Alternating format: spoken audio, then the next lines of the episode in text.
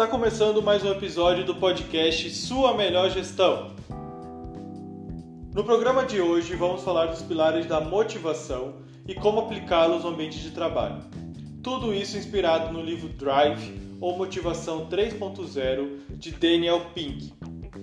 Motivação ao longo da história, o Daniel divide em três etapas. A etapa 1.0, que veio dos homens da caverna, ela é baseada em fome, sede, busca por abrigo e reprodução. O tempo passa e chegamos na etapa 2.0, que até hoje é, ampli, é amplamente utilizada pelas empresas. Ela é baseada em recompensas e punições, ou seja, incentiva um comportamento que você quer ou se pune um comportamento que você não quer. O problema dessa questão de incentivo e punição, cenouras e varas, é que você desloca o foco do colaborador em relação ao trabalho para recompensa ou para punição. E o colaborador não consegue mais internalizar ou refletir sobre o trabalho que ele quer fazer. Ele não consegue propor soluções, ele não consegue entender por que, que aquele trabalho é feito, ele não consegue entender por que ele faz aquele trabalho todos os dias.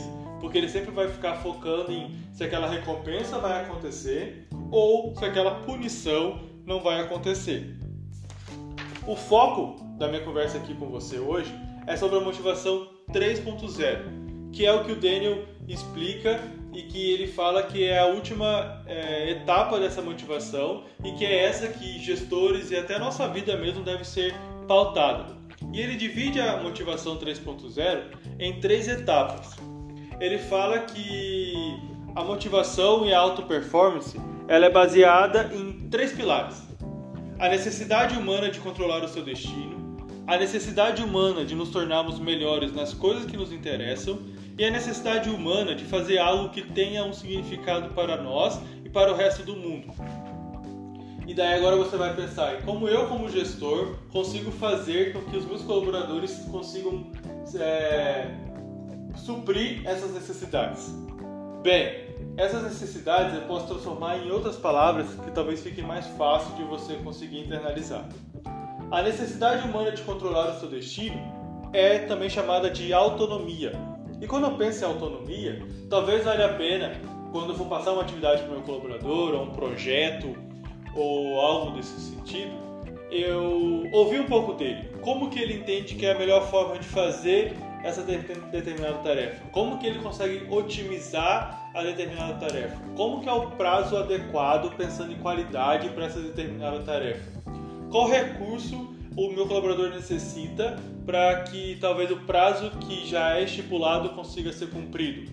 Então você conseguir com compartilhar com o colaborador essa responsabilidade, você consegue passar para ele um pouco mais de autonomia para que ele consiga fazer aquela determinada tarefa e, consequentemente, você consegue também passar motivação para ele.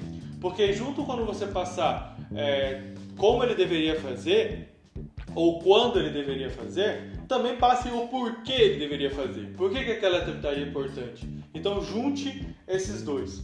Quando a gente pensa em excelência, a gente tem que pensar em como que eu posso passar para o meu colaborador que as atividades que ele executa, talvez não todas, mas algumas atividades, é, ele também vai ser beneficiado disso. Ele vai, ele vai aprender algo, ele vai ser desafiado numa atividade maior, mais nova, ele vai se desenvolver como pessoa, como profissional, ele vai melhorar um pouco a cada dia e que você está vendo e você está disposto a desafiar ele, a dar objetivos para ele para que ele possa sempre ir passando as etapas e sentindo de fato que ele está conseguindo construir essa excelência dentro dele.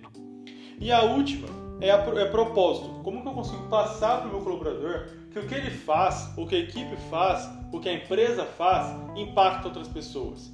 Como que eu consigo é, passar para eles que de fato não é simplesmente a tarefa que que ele está fazendo, apenas a tarefa por si só a tarefa. Mas aquela tarefa está dentro de uma cadeia muito maior que vai chegar um produto ou um serviço numa outra pessoa e essa pessoa vai ser beneficiada com isso. Eu tenho algumas, algumas propostas, algumas atividades que eu faço com a minha equipe e eu quero compartilhar com você. Essa questão de autonomia, que eu também já exemplifiquei, é exatamente essa questão desse follow constante com o colaborador para que você consiga sempre dar essa autonomia para ele construir, nem que seja alguns momentos até sozinho, é, como que ele vai executar determinada tarefa, para que ele consiga se sentir dono dessa tarefa. Você vai ter a sua, a sua responsabilidade como gestor, mas você passa para ele também que a responsabilidade também é dele. E sendo a responsabilidade dele, ele pode pensar e raciocinar e se planejar de uma forma que ele entende que é adequada e você consegue trabalhar apenas na condução dessa atividade. Uma outra forma também é que às vezes você pode ter algum fluxo mal definido no seu setor ou na sua equipe, um problema que ainda você não consegue resolver. Então, uma reunião com a equipe para que todos consigam pensar um pouco sobre, essa, sobre esse problema, propor soluções, também é uma forma de dar autonomia para eles para resolver os problemas que afetam ele todos os dias. Se você não me segue lá no, no Instagram, arroba sua melhor gestão, eu tô, vou fazer uma série de postagens sobre como desenvolver a equipe é, através de reuniões de equipe. Então, se você não me segue, depois desse podcast, me procura lá no arroba sua melhor gestão, porque vai ter muito conteúdo bacana nessa parte de desenvolvimento de equipe. Pensando na parte de propósito, também é, para para refletir um pouco. Qual foi a última vez que você comemorou alguma conquista da sua equipe? Qual foi a última vez que de fato você deu parabéns para alguém ou que você falou muito bem ou que você sentou junto com a sua equipe, apesar das questões de pandemia e tudo mais, é, que você pensou e sentou com eles e, e compartilhou algo, nem que seja um momento agradável. Você já fez isso na, na sua carreira de gestor? Ou você, já, você na sua equipe já teve esses momentos?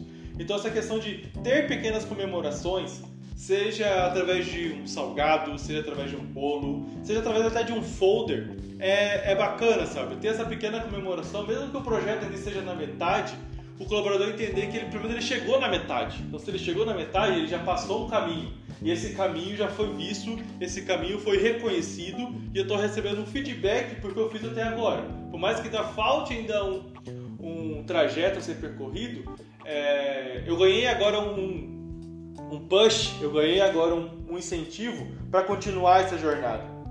Então, toda vez que você for pensar em como você pode motivar a sua equipe, pense nesses três pilares. Como eu consigo dar autonomia para o meu colaborador? Como eu consigo que o meu colaborador entenda que o que ele faz vai auxiliar, vai ajudar ele, vai promover excelência, seja na carreira, na vida pessoal, no desenvolvimento técnico dele? Como que eu vou dar propósito para minha equipe, para o meu colaborador, pensando em qual é o impacto do trabalho que ele faz? Tente sempre mesclar esses três pilares de uma forma que você consiga propiciar com que eles se sintam é, motivados a continuar o trabalho que vocês, vocês estão fazendo e que vocês precisam fazer.